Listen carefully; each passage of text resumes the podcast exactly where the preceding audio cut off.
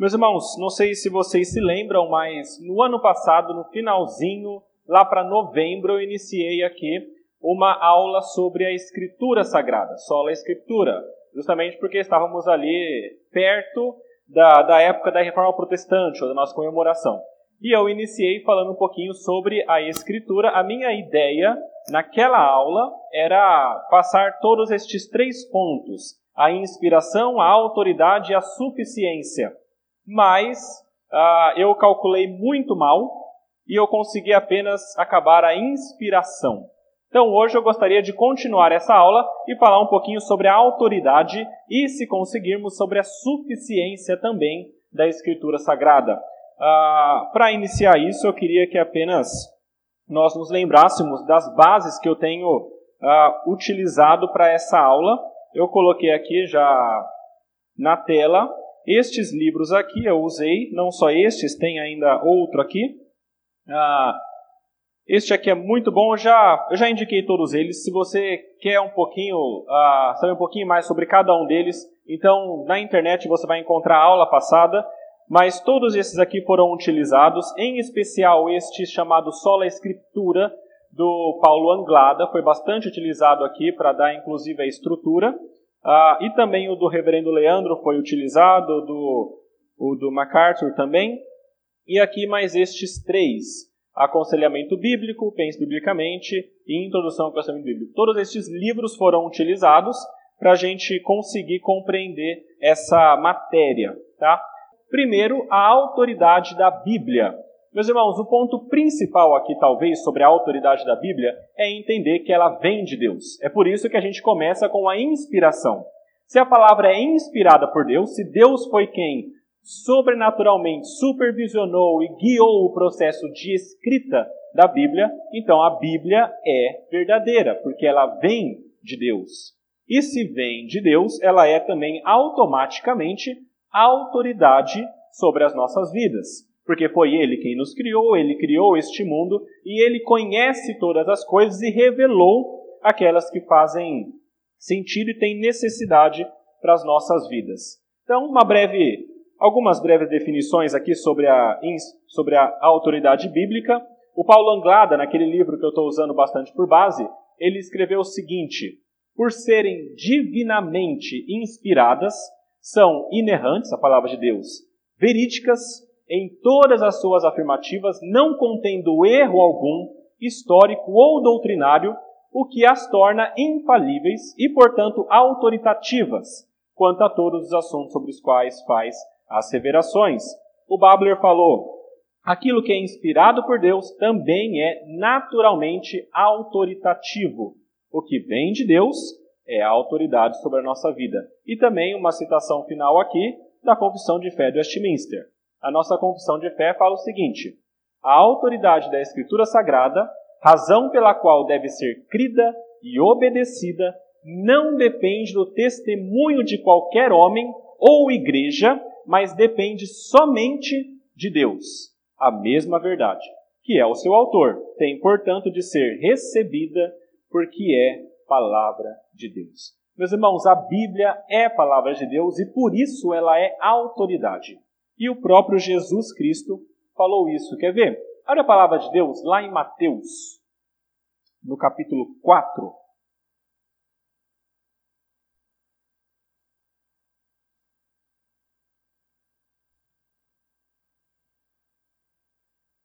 Mateus, capítulo 4. Se vocês forem aí no versículo 4, vocês têm um momento onde Jesus mostra que a palavra de Deus tem autoridade. Mateus 4, no versículo 4, também acontece 6, 7 e 10, ele fala o seguinte: é Cristo. Jesus, porém, respondeu: Está escrito, não só de pão viverá o homem, mas de toda a palavra que procede da boca de Deus. Por que esse texto aqui é importante? Porque ele demonstra que Jesus Cristo, quando utiliza a palavra de Deus, ele usa para dirimir qualquer tipo de controvérsia. Se houvesse qualquer tipo de debate acerca das coisas de Deus ou do homem, então Jesus mesmo, assim como nós devemos, utiliza a palavra de Deus como base para demonstrar qual é a verdade, demonstrando que ela tem autoridade. Ou, por exemplo, veja o que está escrito lá em Mateus, no capítulo 22. Jesus também aqui, Mateus, capítulo 22, no versículo 29. Nesse versículo, Jesus também mostra que a palavra é importante e tem autoridade. Ele adverte contra erros que acontecem porque nós não conhecemos a Bíblia. Versículo 29 ele fala: Respondeu-lhes Jesus: Errais, não conhecendo as Escrituras, nem o poder de Deus. Jesus mesmo adverte contra erros por conta do desconhecimento da Bíblia. E veja lá em João, no capítulo 10. João, no capítulo 10, um pouquinho mais à frente, nós temos ainda as palavras de Jesus acerca da autoridade bíblica. Capítulo 10, versículo 35. Veja o que Jesus fala. Se ele chamou deuses aqueles a quem foi dirigida a palavra de Deus, e a Escritura não pode falhar, até aí só para a gente ver que Cristo mesmo deixa claro que a Escritura não pode falhar. A palavra de Deus, por ser inspirada por Deus, por vir do Deus Criador, essa mesma palavra é autoridade na vida de cada crente, porque ela veio da parte de Deus. Não só Jesus, Olha o que Paulo mesmo também fala acerca disso. Isso está em 1 Tessalonicenses, já está projetado aí. Mas lá no capítulo 2, versículo 13, Paulo diz que a palavra que veio de Paulo, no, no caso, é de Deus, e ele louva aquelas pessoas porque elas recebem essa palavra como palavra de Deus. Em verdade, é a palavra de Deus. E essa palavra está operando eficazmente naqueles que creem. Paulo também fala isso lá em Gálatas, quando ele fala sobre o seu evangelho. Esse aqui é muito interessante porque Paulo deixa muito claro que a única palavra que tem autoridade, que é importante para a nossa vida, é a palavra que vem da Bíblia, é o verdadeiro evangelho. Lá no capítulo 1, versículos 8 a 9, ele fala sobre o seu evangelho, e ele diz aqui: aonde está em amarelo aqui no nosso, na nossa projeção. Se alguém vos prega evangelho que vá além daquele que recebestes, seja anátema, seja maldito. Somente a palavra de Deus e o evangelho que vem da parte de Deus, e no caso aqui Paulo pregava a ele, é verdadeiro e tem autoridade. E Paulo mesmo fala isso no versículo 11 e 12. Olha o que ele escreve aqui. Faço-vos, porém, saber, irmãos, que o evangelho por mim anunciado não é segundo o homem, porque eu não o recebi, nem o aprendi de homem algum, mas mediante revelação de Jesus Cristo. O evangelho que Paulo pregava, tudo o que ele falava acerca de Deus e que foi registrado, isso é a autoridade, porque isso vem de Deus e não de elocubração humana. Paulo fala isso. Mais um testemunho: Jesus, Paulo, e eu queria trazer ainda outro: Pedro. Pedro atesta a autoridade bíblica. Este daqui é um dos textos mais conhecidos sobre a autoridade bíblica. A segunda Pedro, lá também no capítulo 1. Mas olha só o que ele diz aqui, falando sobre os escritos de Paulo. 2 Pedro, capítulo 3, versículos 15 e 16. Pedro escreve: Tende por salvação a longanimidade de nosso Senhor, como igualmente o nosso amado irmão Paulo vos escreveu, segundo a sabedoria que lhe foi dada. Então Deus deu sabedoria a Paulo para escrever as coisas que ele escreveu, ao falar acerca desses assuntos, como de fato costuma fazer em todas as suas epístolas, nas quais há certas coisas difíceis de entender, que os ignorantes e instáveis deturpam como também deturpam as demais escrituras. Aquilo que Paulo escreveu no Novo Testamento é escritura, como também o Antigo Testamento, e tudo isso vem da parte de Deus. E mais um versículo de Pedro, ele escreve que tudo que foi escrito ah, nisso não há nenhuma profecia da Escritura provém de particular elucidação, porque nunca jamais qualquer profeta foi dada, a profecia foi dada por vontade humana. Entretanto, homens santos falaram da parte de Deus, movidos pelo Espírito Santo. Meus irmãos, isso aqui é só para deixar claro, biblicamente, que a palavra de Deus, por ser inspirada, é autoridade. Isso ficou claro para todos aqui?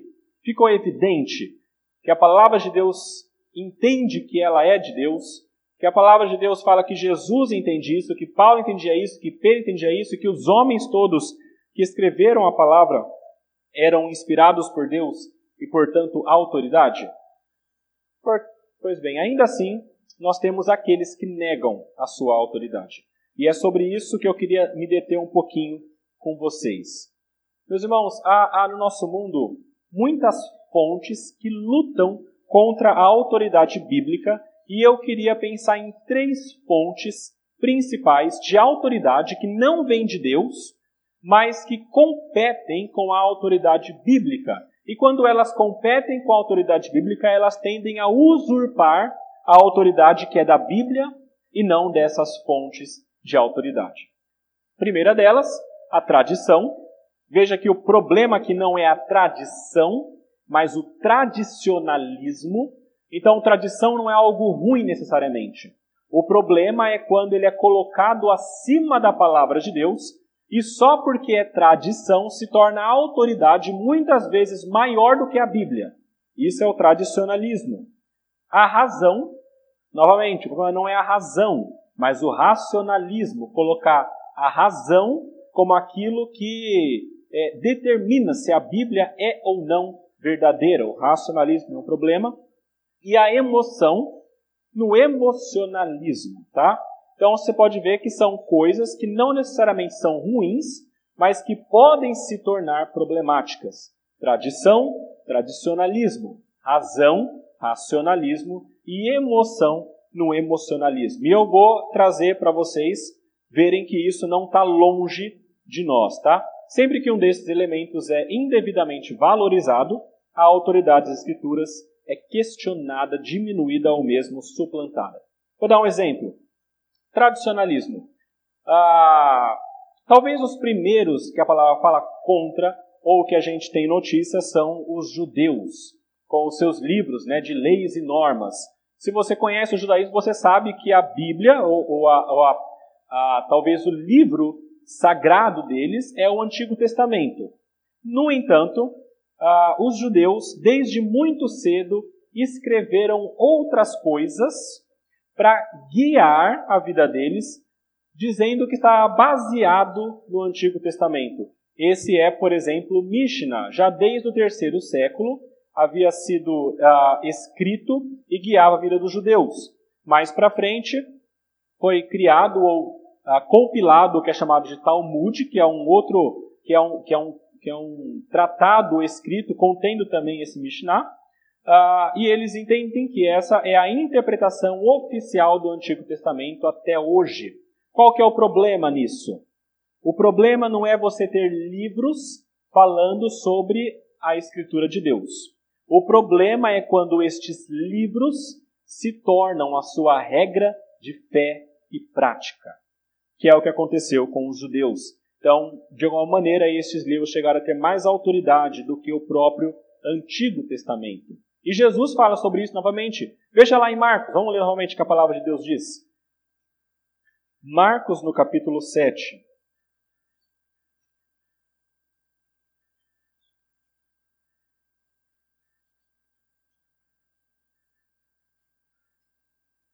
Marcos capítulo 7, versículos 7 até 9, depois o versículo 13. Veja o que está escrito. Isso aqui é uma citação de Jesus, de Isaías, e ele fala: Em vão me adoram, ensinando doutrinas que são preceitos de homens, negligenciando o mandamento de Deus guardais a tradição dos homens. E disse-lhes ainda: jeitosamente rejeitais o preceito de Deus para guardardes a vossa própria tradição. Qual que é o problema? Existe o preceito de Deus, existem os escritos que falam sobre este preceito, e estes escritos muitas vezes até mesmo deturpavam o que a própria palavra dizia. E veja o versículo 13. Quando eles faziam isso, eles invalidavam, invalidando a palavra de Deus pela vossa própria tradição, que vós mesmos transmitistes e fazeis muitas outras coisas semelhantes. O tradicionalismo, desde o tempo dos judeus, já foi um grande problema. Paulo também fala sobre isso lá em Gálatas, no capítulo 2. Qual que é a questão? Transformar um escrito humano, uma tradição humana, maior e mais autoritativa do que a própria palavra de Deus. O tradicionalismo, ele atribui autoridade às tradições, pelo simples fato de serem antigos ou geralmente admitidos e não, não por serem bíblicos. E essa tendência acaba sendo de usurpar a autoridade das Escrituras. O que eu quero trazer para vocês aqui? Nem sempre que algo que sempre foi feito ou que é antigo deve ter autoridade na sua vida. Aquilo que deve ser a autoridade na sua vida é a palavra de Deus. Outras coisas podem ter algum nível de autoridade, mas nunca maior do que a Bíblia. É por isso que a gente deve tomar muito cuidado, por exemplo, quando a gente diz para talvez dirimir uma controvérsia ou para dizer por que, que a gente faz isso, uh, as palavras sempre foi feito assim. Quando a gente fala sempre foi feito assim, a autoridade não está na Bíblia, mas está no modo como sempre foi feito. Ou, por exemplo, quando a gente fala, é desse jeito, sempre foi e pronto, é desse jeito e pronto. Quando a gente entende as coisas que estão acontecendo à luz da tradição, então a gente tira a palavra de Deus do seu local de poder e autoridade e coloca outras coisas. Vou dar um outro exemplo. Catolicismo. Na Igreja Católica, a Bíblia tem a sua importância, mas também a tradição da igreja tem a sua importância. O problema é que na Igreja Católica a gente percebe que a tradição tem uma autoridade até maior do que a palavra de Deus. Eu vi recentemente um padre falando sobre a, o purgatório. E ele dizia mais ou menos assim: Ora, os evangélicos falam contra o purgatório. E eles dizem que o purgatório não, não é uma coisa real, ou que isso é invenção, ou que, que não, deve, não deve existir. Mas eles falam isso porque eles dizem que a palavra não fala sobre o purgatório. E eu pergunto para vocês: quem disse que tem que estar na Bíblia? Eu achei interessante isso, porque mostra bem o pensamento. É o pensamento de que a Bíblia tem um valor, mas a tradição, a igreja, desde os tempos antigos, trazem outro pensamento que deve também ser seguido. A Igreja Católica tem essa questão que deve ser considerada. veja o que aconteceu, por exemplo, por que, que eles pensam assim? O entendimento católico é de que a Bíblia só é Bíblia porque a igreja reconheceu que é Bíblia. Então, havia uns escritos bíblicos e a igreja, determinado momento, falou: Isso aqui é Bíblia, então isso aqui vem de Deus. E aí, eventualmente, se aparecer algum outro livro que eles entendem que é, parece que é de Deus, eles podem, se eles quiserem, se a igreja assim decidir, fazer um concílio e dizer: Isso aqui também é Bíblia, é canônico. Ou seja, é a ideia de que a autoridade da Bíblia vem de quem? De Deus ou da igreja? Da igreja. Esse é o pensamento do catolicismo. É um grande problema. Veja o que Paulo Anglade escreveu. Para a igreja de Roma, a autoridade das Escrituras depende da autoridade da igreja. Para ela, é a igreja quem confere a autoridade das Escrituras. E a sua interpretação só é autorizada quando por ela referendada. É a igreja, o clero, quem determina o sentido autoritativo das Escrituras. Daí o clericalismo, o imenso poder do clero. Qual é o ponto? No entendimento católico, a Bíblia tem valor, mas ela só tem valor porque a, a própria igreja decidiu que ela tem valor.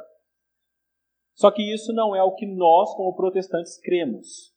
Nós cremos que a palavra tem valor não é porque a igreja diz, mas porque o próprio Deus inspirou essa palavra. Nossa confissão de fé fala mais ou menos isso. A autoridade da Bíblia, das Sagradas Escrituras, razão pela qual deve ser crida e obedecida, não depende do testemunho de qualquer homem ou igreja, mas depende somente de Deus. Dá para entender isso, gente? Por que é tão importante nós entendermos a inspiração bíblica? A nossa igreja a, segue a palavra de Deus, a Bíblia, não porque a igreja em um tempo passado decidiu que é Bíblia, mas porque nós reconhecemos o poder de Deus nessa palavra. E mesmo se a igreja falasse ou não que é Bíblia, ela continuaria sendo Bíblia. E é por isso que acima da igreja, institucionalmente, é a palavra de Deus. E é a palavra de Deus que deve ser aquilo que nos guia em todos os nossos atos. É a nossa única regra de fé e prática. Isso com relação ao tradicionalismo. Então, a nossa autoridade da palavra de Deus não está nas tradições, mas está em Deus, porque o próprio Deus inspirou e criou essa palavra dele. Primeiro ponto. Outra fonte de autoridade que guerreia contra a autoridade bíblica, emocionalismo. Esse aqui talvez vocês tenham, talvez alguns tenham mais familiaridade. É, é quando a emoção se torna a fonte de autoridade para aquilo que a gente entende que vem de Deus. Ah, e isso acontece principalmente nos meios mais carismáticos, ou pentecostais e neopentecostais. Não estou falando que todas as igrejas pentecostais ah, entendem assim, mas em muitas delas nós temos uma, uma valorização muito grande da emoção, e a emoção degenerada. Tá? Então é mais ou menos assim: quando o profeta fala alguma coisa que nós gostamos de ouvir ou que atinge a nossa emoção, isso se torna autoridade, porque então nós sentimos que Deus está falando conosco por meio daquele profeta, mesmo quando essas palavras não necessariamente estão na palavra de Deus. Isso é interessante porque aconteceu desde o Antigo Testamento. Há, uma, há um alerta contra isso. Veja em Jeremias, por exemplo. Vamos abrir lá. Jeremias. Jeremias capítulo 23.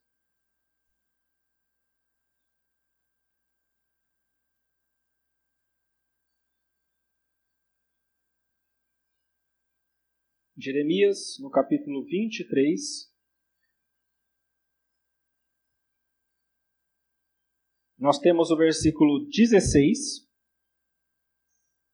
falando sobre profetas que muitas vezes são falsos. Olha o que ele diz no versículo 16. Assim diz o Senhor dos Exércitos: Não deis ouvidos às palavras dos profetas que entre vós profetizam e vos enchem de vãs esperanças.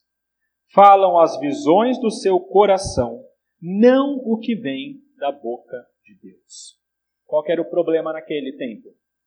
Profetas que falavam coisas boas de ouvir, que nos davam esperança, mas essa esperança é vazia, porque ela não vinha da parte de Deus, mas do coração do homem. E por vir do coração do homem, não era verdadeiro e não era autoridade. Mas as pessoas davam ouvido, porque a emoção era grande quando eles ouviam.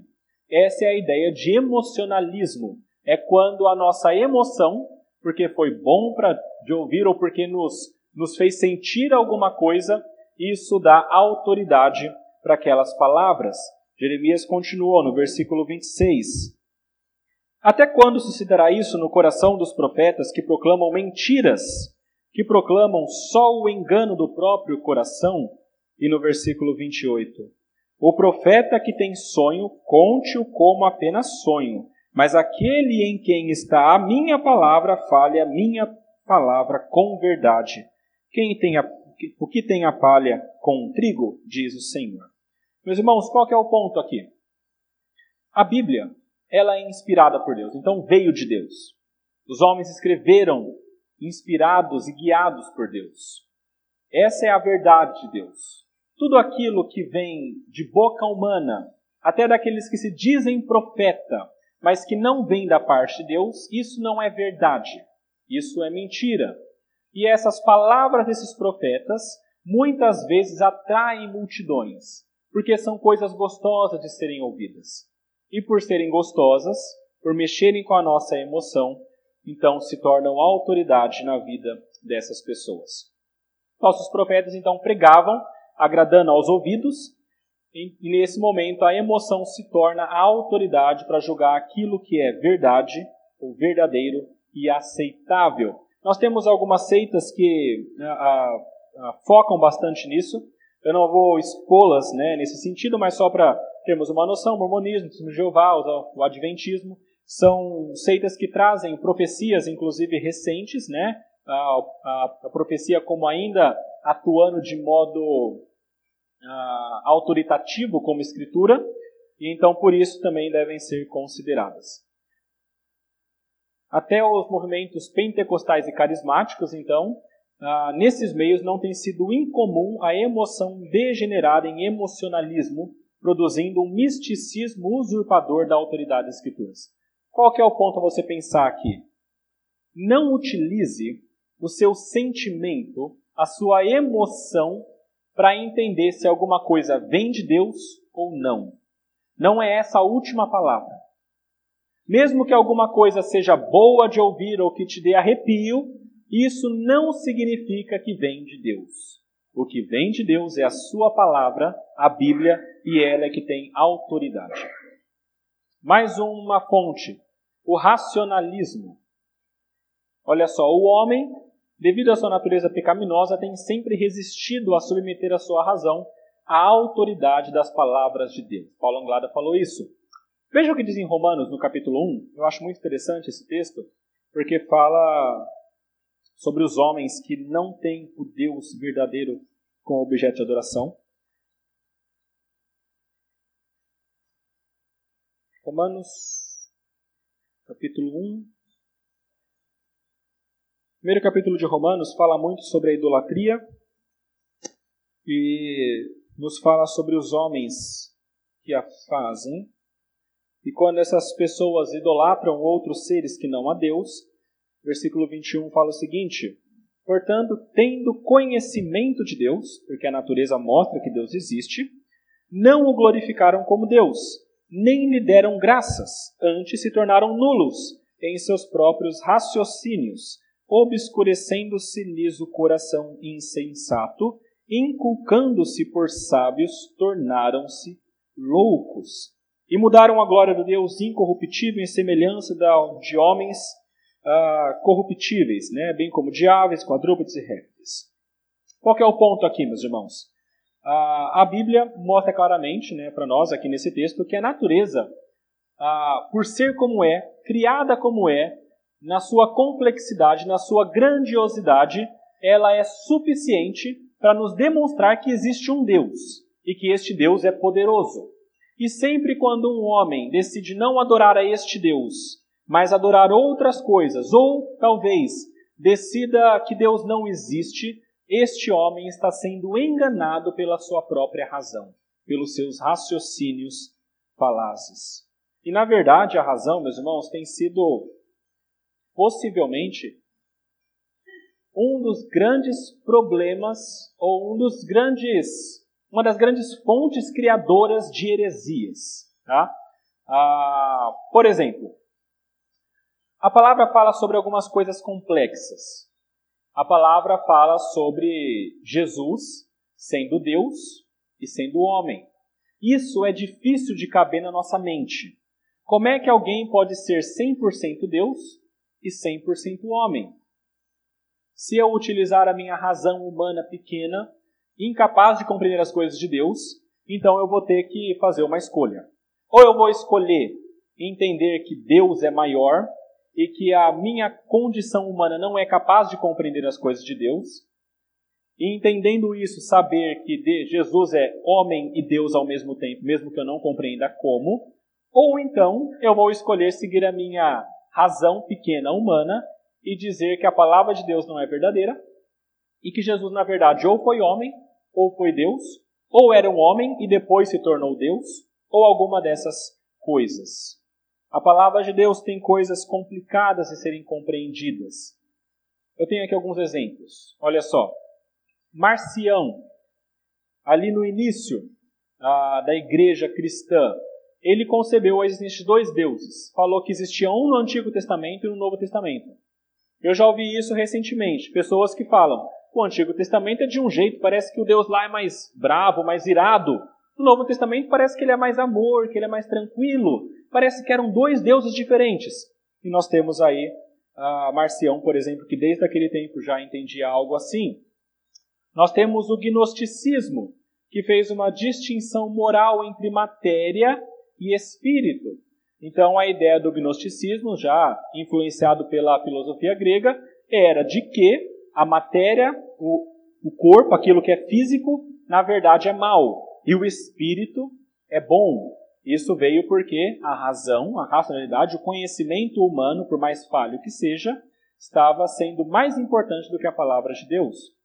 Nós entendemos que não é a matéria que é má e o espírito que é bom. Tá? Ah, Deus criou todas as coisas boas, inclusive a matéria. Já o arianismo, ah, que veio de um homem chamado Ario, começou porque este homem tinha dificuldade de entender a eternidade de Cristo. Do mesmo modo, uma outra heresia, que é dos docéticos, ah, surgiu da dificuldade de alguns estarem que Cristo verdadeiramente era verdadeiramente divino e humano. Então, os docéticos, o docetismo entende que Jesus, na verdade, era apenas uma era apenas como que uma imagem. Então, na realidade, ele não era era divino e humano, mas em certo momento ele não era mais ah, físico como nós cremos. O unitarismo, por sua vez, resultou da objeção em aceitar a doutrina bíblica da Trindade. Então, a Trindade, que é um dos pontos mais complexos, como que Deus é um e é três, Pai, Filho e Espírito Santo, muito difícil de compreender, mas é o que a palavra diz, e nós entendemos que nós somos inferiores e incapazes de abarcar essa realidade, mas pessoas que tendem, tentam colocar a grandeza de Deus na, no conhecimento humano acabam saindo para algum tipo de heresia. Tá? Gente, eu não estou falando aqui, por favor, que nós não somos racionais e que nós não devemos ser racionais. Tá bom? Eu estou dizendo que existem coisas que são suprarracionais, não irracionais, mas vão além da nossa razão. São mais complexos do que nós podemos compreender. O arminianismo também é uma dessas dificuldades. Veja só, Armínio e seus discípulos, na verdade, tiveram dificuldade de compreender a soberania de Deus e a doutrina da responsabilidade humana. E por isso também entraram em um outro tipo de pensamento que não é bíblico. Tudo isso aqui, gente, vai mostrando o seguinte: a palavra de Deus é a verdade. E quando nós colocamos a nossa razão para determinar o que na palavra de Deus é verdadeiro, então nós caímos em algum tipo de inverdade ou até mesmo em algum tipo de heresia. Uh, eu vou dar mais um exemplo para vocês. Isso aconteceu grandemente no século XIX com os, com os liberais na questão da ciência e da Bíblia. Então começou-se uma discussão muito grande com o surgimento da ciência sobre criação e evolução, por exemplo. Então, existe uma briga. Será que foi criado? Ou será que tudo isso aqui é, veio do evolucionismo? O que será que é verdade? A ciência diz isso e a Bíblia diz isso.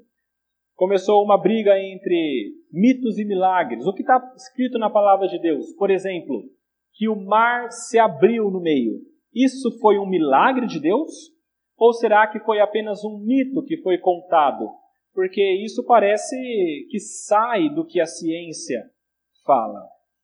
E essa briga tem acontecido já desde o início ah, do desenvolvimento da ciência até os dias de hoje. Qual que é o problema aqui?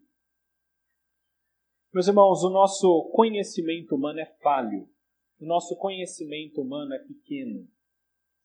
Até hoje, a palavra de Deus não conseguiu ser desmentida pela ciência. E quando a ciência uh, entende que a palavra de Deus estava errada em algum ponto, passa algum tempo até que essa própria uh, descoberta científica seja desmentida de alguma maneira. Uh, na verdade, a gente não deve entender que existe uma, uma dicotomia entre ciência e Bíblia. Tá? Quando a gente entende isso, a gente vai ter que escolher ou ciência ou Bíblia. E aí a gente vai estar tá caindo no racionalismo, que entende essa questão. Uh, olha o que o Paulo Anglada escreveu também. Movidos pela incredulidade ou por temor excessivo da ciência, nesses últimos séculos, os liberais têm feito concessões indevidas à razão, corroendo profundamente a autoridade das Escrituras. Então, o pensamento é mais ou menos assim: o ser humano, sem o conhecimento de Deus, com o conhecimento da ciência, entende que Deus não pode agir nesse mundo e que nada que é sobrenatural pode acontecer. Quando alguma coisa sobrenatural acontece, então, logicamente, isso não é verdade. E esse pensamento entra na igreja. Então, alguns homens, com esse pensamento, passam a olhar a Bíblia toda numa postura crítica. Então, passam a ler todo o Antigo e Novo Testamento e tentar compreender o que é verdadeiro e o que não é verdadeiro. E aí começa, por exemplo, aquela busca pelo Jesus histórico e pelo Jesus que realmente existiu ou que não existiu, o que foi invenção, o que não foi. Qual que é o problema nisso? Pergunta para você. Se eu olho para a Bíblia e eu penso o que é verdadeiro e o que não é verdadeiro que está escrito nela, quem tem autoridade? É a Bíblia ou sou eu? ou é a minha razão? Quando eu faço isso, eu estou colocando a autoridade da Bíblia sujeita à minha razão. É o que eu penso que determina se é verdadeiro ou se não é. Isso é o racionalismo, tá? Isso aqui também é um outro aspecto que não pode acontecer uh, dentro da igreja. Então, os liberais, por exemplo, do século XIX, negaram até mesmo a autoridade histórica e, por exemplo, negaram que no, que no, no início existiu um Adão. E aí a gente tem problemas teológicos. Por exemplo, abram lá em Romanos 5.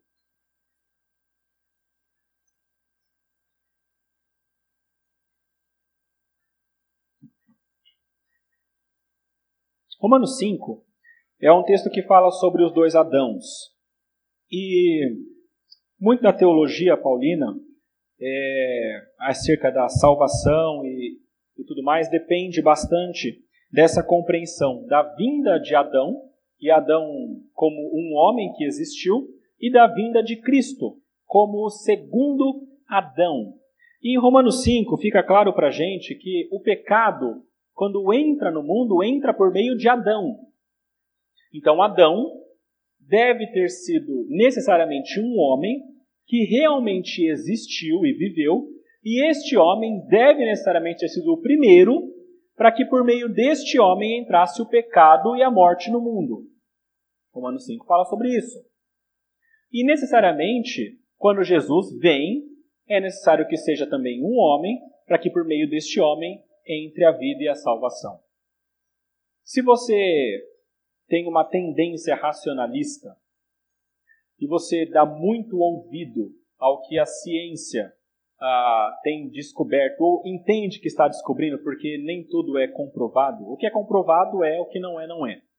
Mas se você ouve coisas que não são comprovadas, como por exemplo a ideia do evolucionismo, então você vai chegar a uma conclusão. No início, éramos todos de um mesmo ancestral, então foi desenvolvendo, evoluindo, até que então surgiram os homens da evolução. Se esse é o pensamento, então não pode ter tido de fato um Adão. E aí você contradiz o que a palavra diz. E muita gente tem tentado fazer isso, caindo nestes erros, inclusive que têm implicações teológicas. Se não tem Adão, então nem todo mundo é pecador. Se nem todo mundo é pecador, porque entraria a salvação por meio de Cristo. E se nem todo mundo vem desse Adão, então por que, que é necessário que haja um homem, Cristo, para tirar as pessoas do pecado? Adão é necessário, assim como tudo que a palavra diz e é histórico da palavra é necessário para a nossa vida. Meus irmãos, deu para entender um pouquinho dessa questão? A autoridade bíblica não vem da igreja, não vem do que a razão diz que é ou que não é, não vem da emoção, não vem de nada disso, mas vem do fato de que essa mesma Bíblia é autoridade porque foi inspirada por Deus. Eu falei aqui sobre o testemunho de Jesus, eu falei aqui sobre o testemunho dos apóstolos Paulo e Pedro, eu lembrei a inspiração bíblica da outra aula. Ah, a gente podia ainda falar um pouquinho sobre profecias que foram cumpridas, sobre a veracidade das Escrituras, que não tem erros, por mais que a gente tente encontrar. Se você ler a Bíblia por completo, você vai compreender que ela inteira não tem erros. Sobre o testemunho do Espírito Santo, poderíamos trazer a necessidade, tudo isso para demonstrar que a Bíblia é a autoridade. Aqui talvez esteja o ponto mais importante. Alguém que nega a autoridade bíblica o faz principalmente porque não tem esse testemunho interno do Espírito Santo. Paulo Anglado escreveu o seguinte: se alguém crê de fato na autoridade final da Escritura, como regra de fé e prática, o faz como resultado da ação do Espírito Santo. É a Bíblia, ela tem autoridade porque o Espírito Santo mesmo nos convence disso. Paulo fala que as coisas espirituais são conhecidas e são compreendidas, discernidas por meio do Espírito Santo. Aquelas pessoas que não têm o Espírito Santo não conseguem discernir essas coisas. Então, a questão aqui essencial e talvez principal para nós pensarmos é o que é de fato autoritativo? O que nós vamos colocar como autoridade? A Bíblia, Deus falando por meio da palavra, ou será que é o homem por meio das tradições, por meio dos sentimentos ou por meio da razão? Né? Qual que é a fonte última de autoridade? O que eu tento defender é que a autoridade veio por conta da inspiração bíblica, a palavra de Deus foi escrita porque Deus assim o fez, a palavra de Deus é o registro que Deus guiou da sua revelação na história. E por isso ela é autoridade. Não é a igreja que determina se a Bíblia é Bíblia, mas é a Bíblia que é reconhecida pelo seu poder, pela sua autoridade interna, que ela é a palavra de Deus. E nós, como cristãos, nós reconhecemos a autoridade dela por conta disso e por conta do Espírito Santo, que nos demonstra claramente que ela é a palavra de Deus. Eu partiria para outra parte, que eu acho é a que eu mais gosto, mas, infelizmente, nosso tempo já está avançado. Tá? Ah, só para deixar claro, então, hoje a gente passou pela autoridade bíblica. A Bíblia é inspirada por Deus e por isso ela também tem autoridade na nossa vida. E outras coisas não. Qual que é o alerta para nós então aqui? não permitir que outras coisas tenham mais autoridade do que a Bíblia em nossas vidas. Isso significa não permitir que a tradição tenha, então coisas que uh, parecem que são assim porque sempre foram feitas, isso não deve ser a autoridade máxima, antes é a Bíblia.